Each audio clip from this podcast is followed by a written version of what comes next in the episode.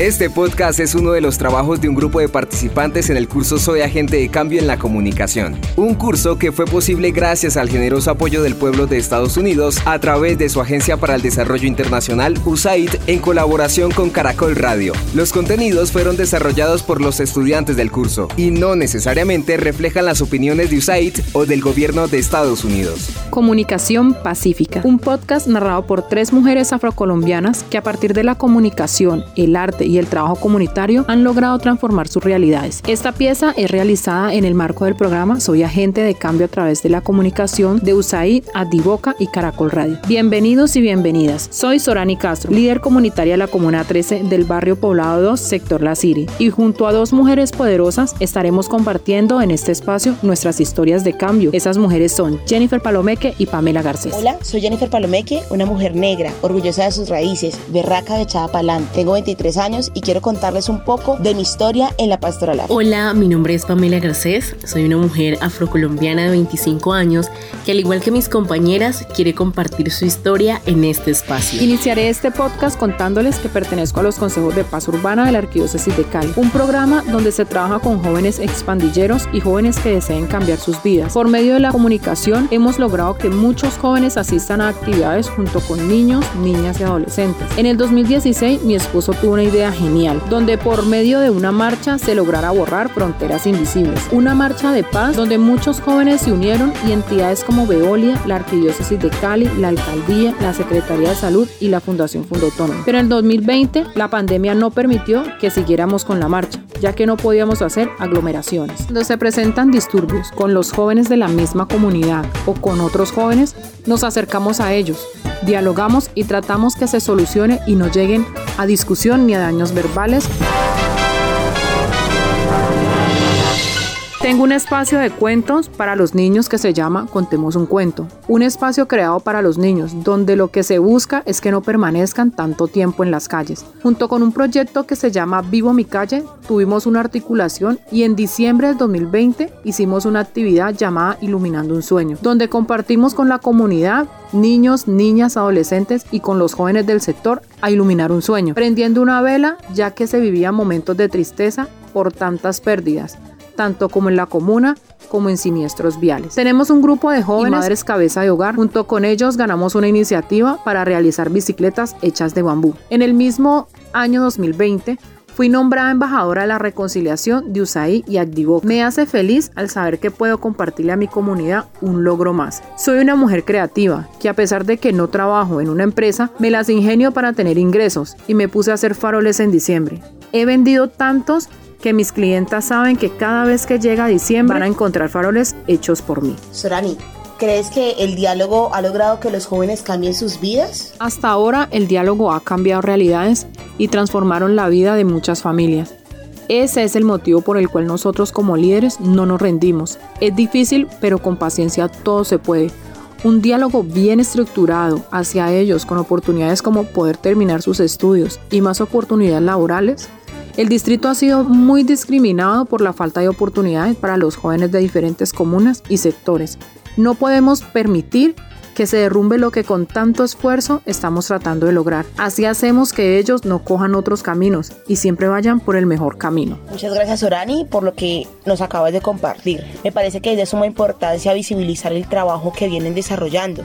Por ello me gustaría que pudieras compartirnos un poco más sobre el tema de la Marcha por la Paz. ¿Qué es exactamente la Marcha por la Paz y qué cambios ha reflejado en la comunidad? La marcha rompió fronteras de la misma comuna pero de diferentes barrios. Un logro que a muchos jóvenes les permitió compartir con jóvenes de otros sectores, porque anteriormente si se veían era para hacerse daño o como vulgarmente se dice, te voy a matar. Esperamos volver a retomar la marcha, porque los jóvenes de ahora, no los anteriores porque ya no son como antes, pero sí los de ahora, los que van creciendo quieren tomar potestad de los diferentes barrios y por el bien de nuestros niños, niñas y adolescentes no queremos que eso pase. Líderes somos todos. Por medio del diálogo transformamos vidas.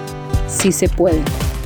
Gracias Orani por esta experiencia tan bella que acabas de compartir. Es mi deseo que esto que tú haces muchas personas lo puedan conocer y darse cuenta que las pequeñas acciones también generan grandes cambios. Yo siento que hay cierta conexión entre tu historia y la mía. Por esa razón voy a compartir un poco de mi historia en la Pastoral Afro, contigo, con Pamela y con quienes nos escuchan. Mi historia en la Pastoral Afro empieza en una clase en la Unicatólica. Mi caminar empezó en un salón de clase con un profesor que afirmaba ser sacerdote de África y director de este Poco tiempo después empecé a acercarme a él para conocer un poco más de este lugar. Tengo que reconocer que me asusté un poco. Después de esa Eucaristía tan maravillosa y única, me alejé un poco de los procesos de la pastoral, pero no del Padre Venancio. Había algo que nos hacía coincidir en el camino y eran los misioneros de la Consolata. Pasados los años, cuando tenía que empezar a hacer mi trabajo de grado, anhelaba trabajar con las comunidades AF. Quería seguir en el campo de la psicología social que me encantaba. Mi recorrido como misionera me dio la oportunidad de estar con varias poblaciones en diferentes territorios. Me resonaba en la cabeza y en el corazón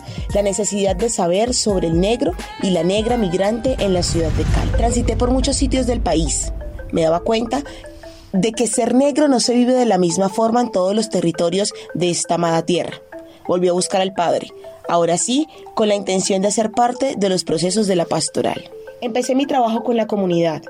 Mi intención era que ella, con su propia voz, contara su proceso al llegar a esta ciudad. Además, que pudieran expresar su historia de vida por medio de su riqueza oral cómo afrontaron su identidad étnica en toda su estadía en la ciudad. Era un grupo muy diverso. Había personas de varias partes del Pacífico, como Timbiquí, Buenaventura, el Charco Nariño y distintas partes del Chocó. Eran hombres y mujeres trabajadoras que se la guerriaban día a día para salir adelante. Siempre daban lo mejor de sí mismas. Algo bien particular era que después de cada encuentro sonaba una canción que a alguna les gustaba. Con gran alegría y entusiasmo, todos empezábamos a movernos con mucha libertad y a entonarla.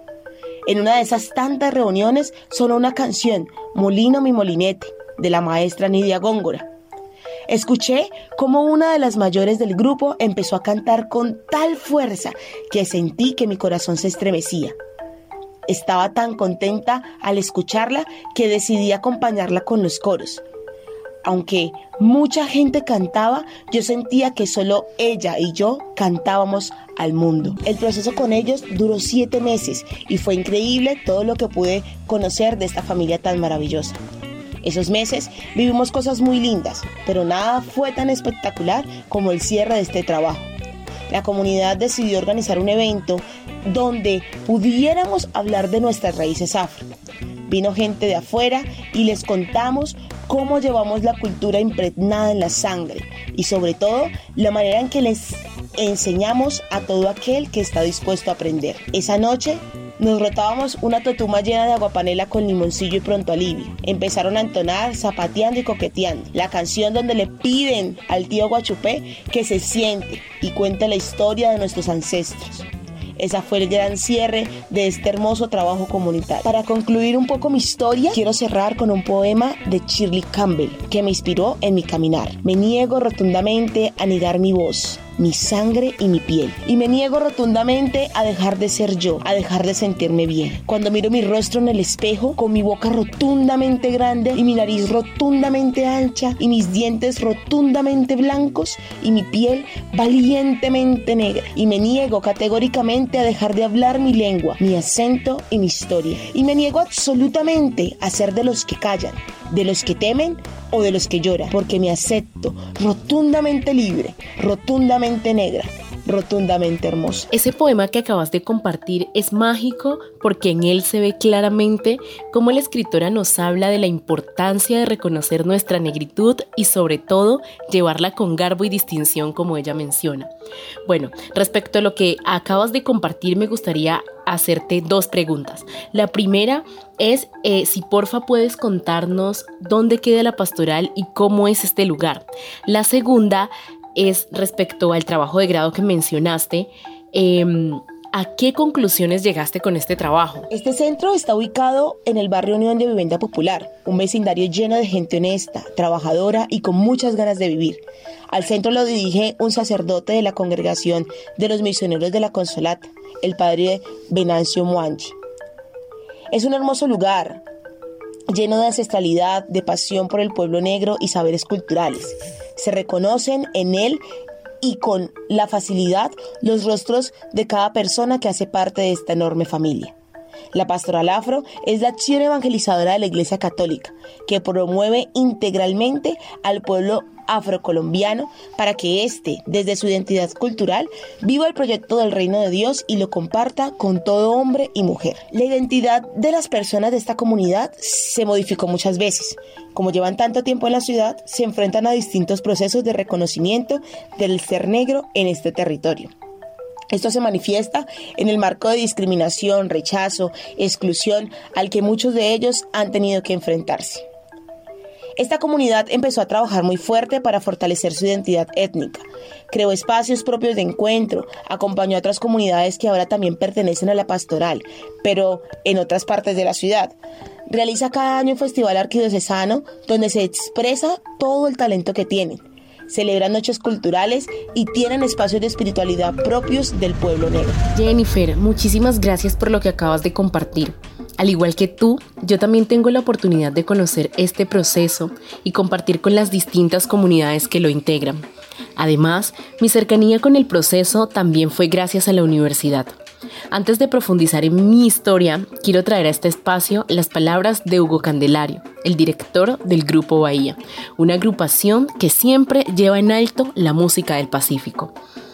Hugo Candelario, en su canción Te vengo a cantar, eh, él habla acerca como de lo que siente y piensa, o por lo menos es la interpretación que yo hago, de lo que él considera es determinante en la búsqueda de nuestras raíces y que eh, para mí se ha convertido en una brújula. En su canción él menciona que para uno encontrarse tiene que buscar en la raíz. Buscar en la raíz es justamente lo que se hace en el proceso de pastoral afrocolombiana de la Arquidiócesis de Cali. Describo la pastoral afro como un proceso porque considero que es un camino de ida y vuelta. Desde mi manera de ver, nada es lineal en este espacio. Por el contrario, es cíclico, como nos han enseñado nuestras ancestras y ancestros. Es decir, el final es también comienzo. En este espacio me he dado cuenta de la importancia de aprender, pero también de lo urgente que es para las comunidades afrocolombianas desaprender esas prácticas coloniales que lo que hacen es alejarnos de nuestras raíces. He aprendido la importancia de la uramba, es decir, lo fuerte que se pueden construir vínculos sociales a partir del trabajo colaborativo y la solidaridad entre pueblos. En este proceso consideramos que la oralidad es de suma importancia para preservar nuestra memoria ancestral. Es por ello que le hemos apostado a la radio como medio que nos posibilita alcanzar este objetivo. En el Pacífico colombiano tenemos muchas historias por contar, pero queremos contarlas de la manera en que sabemos hacerlo, por medio de una lavao, una décima o un currulao. También hemos aprendido a narrar nuestro territorio y nuestras historias desde la escritura, y otras artes que en nuestro caminar hemos ido descubriendo. Hoy contamos con un programa radial, Voces Afrocolombianas. Pamela, acabamos de escuchar algo sobre este programa, pero ya que nos acompañas en este espacio, cuéntanos, ¿cuál es el objetivo de este programa radial? Aprovecho este espacio para hacer una cuña, el momento de la publicidad. A todas las personas interesadas en conocer más sobre este espacio pueden visitar el sitio web www.pastoralafrocali.org, donde siempre van a encontrar información del trabajo que se viene realizando con las comunidades. Pienso que ambos trabajamos en lo que es bueno para nuestros jóvenes y para la comunidad. Son procesos diferentes, pero hacemos labores sociales, comunitarias y muchas más. Logramos que los cambios sean agradables de una u otra manera. Hemos llegado al final de esta conversa. Como lideresa social me voy muy contenta por lo que hoy ha sucedido en este espacio. Hay muchas razones por las cuales seguir apostando a la transformación de nuestros territorios, desde la identidad, la cultura, el arte, la comunicación y todos los saberes que en nuestro trabajo comunitario hemos sabido compartir y recibir con las distintas personas que acompañan cada uno de los procesos. Este podcast es uno de los trabajos de un grupo de participantes en el curso Soy Agente de Cambio en la Comunicación. Un curso que fue posible gracias al generoso apoyo del pueblo de Estados Unidos a través de su Agencia para el Desarrollo Internacional, USAID, en colaboración con Caracol Radio. Los contenidos fueron desarrollados por los estudiantes del curso y no necesariamente reflejan las opiniones de USAID o del gobierno de Estados Unidos.